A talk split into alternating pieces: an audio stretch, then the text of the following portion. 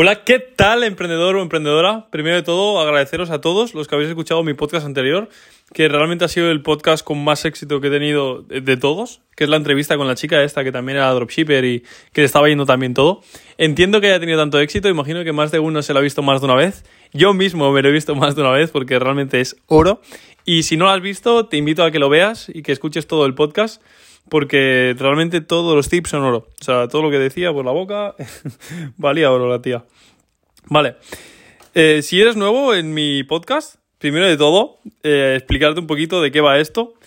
Este podcast está enfocado a gente ahora mismo que, que le gusta el e-commerce, antes también era de, de agencia de marketing, pero bueno, ahora, que quiere emprender en e-commerce o ya ha emprendido en e-commerce y es como una conversación con alguien que ya está en ese mismo mundillo y está probando cosas, tiene gente a su alrededor que hace estas cosas, ¿no? Pues como para poder hablar con esta... Sería como una conversación con una persona que ya le está yendo bien en el tema, ¿vale? Yo intento dar tips documentando todo lo que voy aprendiendo y voy haciendo día a día. Y si tengo una píldora de oro que soltar, la suelto y si no, pues no digo nada. Como verás, ahora llevo ya unos días sin decir nada. Unas por falta de motivación y otras pues porque tampoco habían píldoras de oro, la verdad. Así que si no tengo nada que decir, me callo. Por otro lado, yo me llamo Rubí García y para nada soy un gurú, estoy empezando en esto, pero bueno, ya tengo éxito, vivo de esto, estoy feliz y por eso voy comentando un poquito lo que voy haciendo, tanto para mí, para poder luego escucharme los podcasts porque yo considero que aporto valor y para que no se me olviden ciertas cosas, como una biblioteca, tanto para ti que estás detrás de, del móvil barra ordenador, escuchando esto para ver si te puedo ayudar en algo. El podcast de hoy eh, está enfocado a la nueva estrategia que voy a tomar en una de mis tiendas hasta ahora tenía un 3x1, si has escuchado mis anteriores podcasts lo sabrás, pero ahora he decidido pues hacer como una tienda normal por diferentes motivos y voy a explicarlo brevemente. Hasta ahora tiene un 3x1 porque realmente es una oferta irresistible y genera muchísima, muchísima escasez, no, ¿cómo sería? Urgencia, ¿no? Tú dices un 3x1 últimas horas, hostia, pues compro ya. Y la gente pues realmente estaba funcionando bien, ¿no? Y me trajo mucho beneficio durante un tiempo, perfecto. Eh, esto tiene diferentes problemas. Una, lo que no puedes hacer upsells. Rollo, si, tú, si te acaban de comprar tres joyas, eh, ya posiblemente han comprado las tres joyas que les gustaba y que han visto. Luego no le puedes decir, mira, toma un descuento, cómprate otra. Primera, que el descuento es el, les va a dar igual, les va a sudar la polla, porque no hay mejor descuento que un 3x1.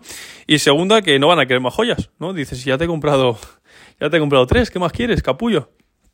Vale, eso en primer lugar. Segundo, el email marketing se vuelve complejo, ¿no? Porque si no ofreces descuentos, no puede dar esa urgencia, ¿no? Siempre es el, la misma oferta, ¿no? Va, venga, compra que tengo el 3x1, va, venga, compra que está el 3x1, va, venga, compra que está el 3x1. Y eso ya huele feo, ¿no? La gente ya deja de hacer caso al email marketing, te dejan de abrir, de abrir y deja de tener efectividad, o sea, baja la, efectividad de todo el resto de tu marketing, ¿no? Por tanto, el 3x1 sirve muy bien para conseguir estos primeros clientes si hubiese una manera que la estoy buscando de, hacer este 3x1 solamente para nuevas visitas y luego al resto de visitas venderles normal, sería perfecto, ¿no? Pero estoy todavía experimentando un poquillo. Ya os iré contando. Bueno, eh, ¿qué más? Vale, los upsells, el email marketing. Bueno, y en general, todas las estrategias de marketing que utilices después del 3x1 quedan invalidadas, ¿no? Porque si no puedes ofrecer descuentos, no puedes dar escasez. Ah, vale, no. Hay otra, hay otra. Tú puedes decir 3 por 1 últimas horas y eso te funcionará durante un tiempo, pero bueno, si quieres que si quieres tener clientes habituales, estos clientes habituales, si ya te ha una vez, cuando era últimas horas, vuelve a entrar y ve últimas horas otra vez, y dice, esto huele a peste, ¿sabes? En plan, ya era últimas horas hace dos semanas, ahora qué está pasando, ¿no? Que a lo mejor has cambiado el nombre de la oferta y ya no es Black Friday, ahora es eh, oferta de Navidad. Vale, pero sigue siendo 3 por 1 últimas horas. Y eso, pues, la gente se raya, ¿no? Hay gente que se raya. Habrá gente que no, que te vuelva a comprar y te bueno, perfecto, 3 por 1 otra vez, perfecto. Pero habrá otra gente que se raye, ¿no? Y eso, pues, no se puede tener para siempre. Lo que sí puedes tener para siempre es un descuento, ¿no? En plan, que lo vas a ir cambiando, ¿no? Pues mira, ahora 50% de descuento, ahora 70% de descuento, ahora he bajado los precios de esto, he bajado los precios de esto.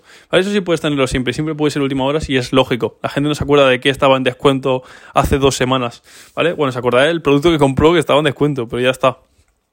Por lo tanto, eso es más viable. Pero el 3x1 últimas horas, además que te baja un poco la, la imagen de marca, ¿no? Te hace, se, parece un mercadillo. Que es en verdad te da igual si es dropshipper, ¿no? Tú lo que quieres es vender mucho y cuando tenga mucha pasta ya te dedicas a probar estrategias y hacer cosas. Pero bueno, yo te explico un poco mis, mis insights, ¿no? Lo que yo he visto que es el 3x1 y las cosas buenas y las cosas malas. Ha funcionado de lujo, posiblemente lo vuelva a usar en un futuro, lo volverá a usar para ocasiones bastante puntuales, ¿no? Por ejemplo, un Black Friday y cosas así, que veo que funciona muy bien.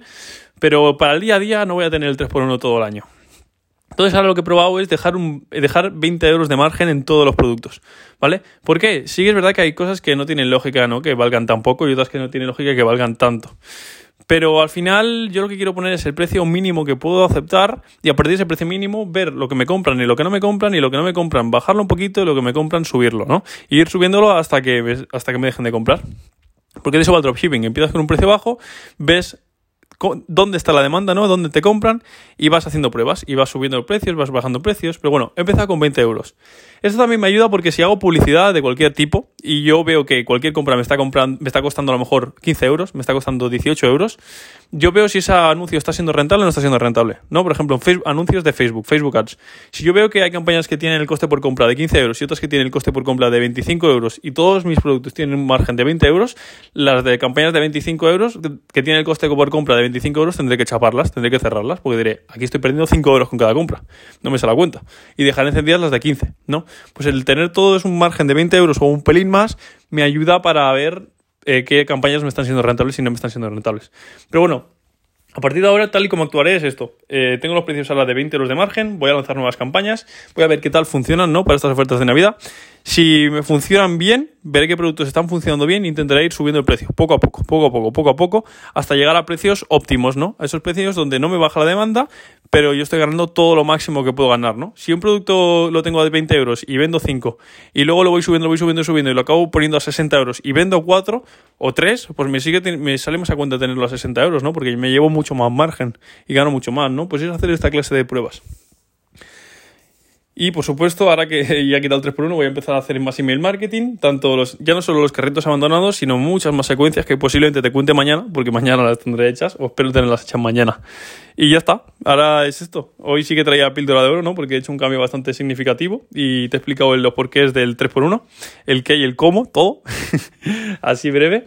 Y no tengo nada más que decirte. Espero que te haya encantado este podcast. Ya sabes, si no eres de este canal, en plan, si no me sigues a menudo, eh, sabes que la plataforma en la que estás escuchando esto me puedes seguir y te notificará o te aparecerá y cada vez que suba un nuevo podcast. Intento subir podcast cada día, pero ya te digo, hay momentos de demotivación, ¿no? Sobre todo cuando Facebook te banea hasta la existencia o cuando hay momentos de bajas ventas o cuando realmente no hay nada que decir, ¿no? Si no hay nada que decir, no digo nada. Así que si ves que hay un podcast nuevo mío, escúchatelo porque hay chicha.